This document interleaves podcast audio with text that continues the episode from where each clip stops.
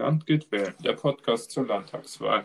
Herzlich willkommen zu unserem Podcast. Heute äh, schauen wir uns das Thema an, wie funktioniert die Landtagswahl. Ich bin zwar aber nicht allein, Mascha ist dabei. Hallo Mascha. Hallo. Ja, am 14. März ist die Landtagswahl in Rheinland-Pfalz. Unser Landtag hat natürlich seinen Sitz in der Landeshauptstadt Mainz und ist mit seinen 101 Landtagsabgeordneten im Vergleich zu den anderen Landtagen eher im Mittelfeld, da sich die, Land, äh, da sich die Abgeordnetenzahl aus der Einwohnerzahl des Landes ergibt. In Rheinland-Pfalz finden die Wahlen zum Landtag alle fünf Jahre statt. Und unsere aktuelle Ministerpräsidentin, viele werden sie wahrscheinlich kennen, ist Manu Dreyer von der SPD. Ihre Koalition setzt sich aus der SPD, der FDP und den Grünen zusammen und wird deswegen auch als Ampelkoalition bezeichnet. In der Opposition sitzen demnach die AfD und die CDU. Jetzt haben wir schon viel zu den grundlegenden Fakten gelernt, aber wer darf denn eigentlich in Rheinland-Pfalz wählen? Ja, in Rheinland-Pfalz darfst du natürlich nur wählen, wenn du mindestens 18 Jahre alt bist. Das ist aber nicht in allen Bundesländern so. Äh, man muss darüber hinaus deutscher Staatsbürger sein und der Hauptwohnort oder gewöhnliche Aufenthaltsort muss Rheinland-Pfalz sein.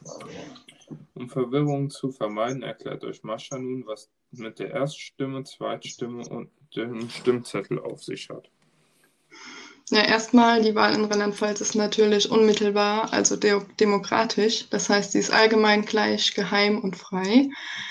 In Rheinland-Pfalz hat jeder Bürger zwei Stimmen. Mit der ersten Stimme wird äh, werden die Wahlkreisabgeordneten gewählt per Direktmandat in den Landtag, ist demnach eine Personenwahl. Das heißt, die Person in dem Kreis mit den meisten Stimmen äh, darf direkt in den, in den Landtag einziehen.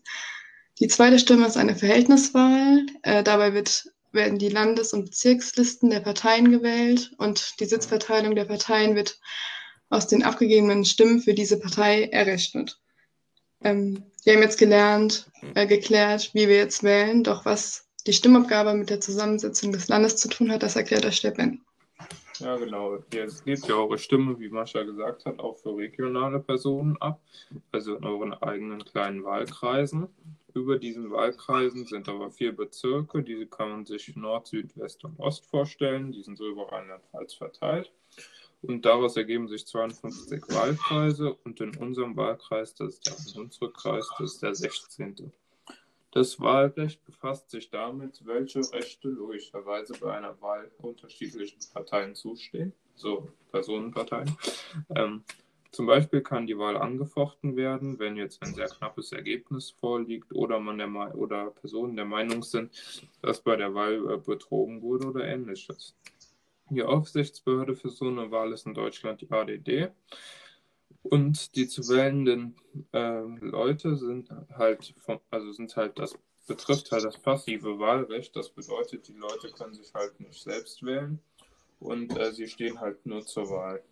Und damit nicht jeder in den Landtag einzieht, das heißt, wenn du oder ich jetzt eine Partei gründen, können wir nicht direkt in den Landtag einziehen, sobald wir eine Stimme haben. Die Sperrklausel dafür beträgt 5%, somit kann nicht jede Partei in den Landtag und es ist auch nicht so viel los. Also es sind nicht so viele Parteien dort. Und du hast ja eben schon angesprochen, welche Partei sitzen denn jetzt im Landtag? Nach einer kurzen Pause hören wir uns wieder und können gespannt auf weitere Informationen zur Landtagswahl sein.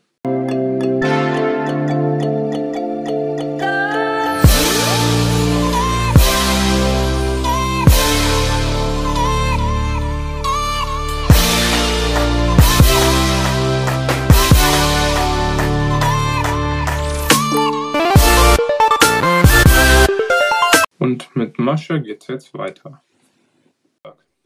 Genau, in Rheinland-Pfalz können 13 Parteien gewählt werden. Die Zahl der Parteien, die gewählt werden können, können in den verschiedenen Wahlkreisen natürlich abweichen, da nicht jede Partei einen Kandidaten in jedem Kreis hat. Jedoch können bei der Verhältniswahl natürlich äh, die Parteien, die großen Parteien wie die CDU, die SPD und äh, gewählt werden, aber auch kleinere Parteien wie Volt, die Linke oder die Partei. Ja, jetzt kennen wir schon Parteien, die in Rheinland-Pfalz äh, für die Landtagswahl zur Wahl stehen. Doch äh, wer sind eigentlich die Spitzenkandidaten in unserem Wahlkreis? In unserem Wahlkreis sind das von der CDU Tobias Vogt, der kommt aus der Nähe von Kastellaun, Ruth Greb von der SPD. Für die FDP ist es Thorsten Hachmer Ralf Kauer ist für die Grünen am Start und Ralf Schönborn geht für die AfD ins Rennen. Aber das sind ja nicht die einzigen, die zur Wahl stehen. Wir wollen ja auch einen Ministerpräsidenten oder Ministerpräsidentin wählen. Und dafür stehen zur Wahl die amtierende Ministerpräsidentin, wie sie Marsha eben erwähnt hat, Malu Dreyer von der SPD. Christian Baldauf ist der Herausforderer von der CDU. Michael Frisch vertritt die AfD, Daniela Schmidt die FDP. Die Linken werden von David Schwarzendahl ins Rennen geführt und Anne Spiegel tritt für die Grünen an. Aber wo werden wir jetzt unsere Zettel los, wenn wir die nicht per Post schicken? Ja, gewählt werden kann im Wahllokal, das meist im Rathaus der Stadt ist. Ähm, dabei bei der Wahl helfen Wahlhelfer, damit eben alles richtig abläuft. Ähm, das heißt, jeder Wähler, jeder Bürger bekommt seine Wahlberechtigung und Wahlhelfer kontrollieren eben deine Wahlberechtigung und unter anderem. Ja, in den Wahllokalen stehen Wahlkabinen, in denen meist reinbleibt. Und die Stimmzettel werden am Ende in der Wahlurne gesammelt. Da die meisten aber Briefwahl machen, erklärt euch Ben, wie ihr euren Brief wieder loswerdet. Genau, wie die Mascha angesprochen hat, ich erzähle euch mal, wie ihr die wieder loswerdet, aber logischerweise braucht ihr die erstmal, bevor ihr die wieder loswerden könnt. Und die könnt ihr jetzt nicht einfach im Supermarkt kaufen. Das heißt, ihr bekommt eine Wahlbenachrichtigung, wenn ihr über 18 Jahre alt seid. Dann könnt ihr auf diesem Zettel auswählen, dass ihr Briefwahl machen möchtet. Diese Karte gebt ihr dann im lokalen Rathaus wieder ab oder ihr schickt sie per Post der, mit der Deutschen Post. Danach erhaltet ihr nach einigen Tagen die Wahlunterlagen. Da ist dann der Stimmzettel drin, den ihr auch im Wahllokal findet. Dort könnt ihr dann, wie Mascha gesagt hat, die Erst- und Zweitstimme abgeben. Und den Zettel mit der Abstimmung tut ihr in einen blauen Umschlag und die eidesstattliche Erklärung in einen roten Umschlag. Den müsst ihr dann drei, bis zu drei Tage vor der Wahl wieder abgeben und abschicken, damit der noch gezählt wird. Genau. Wir hoffen, dass ihr jetzt alles Wichtige für die Wahl mitgenommen habt. Vielen Dank an dich, Ben. Und dann sehen, dann hören wir uns gerne wieder bei unserer nächsten Folge von Ein Land geht wählen. Dankeschön. Tschüss.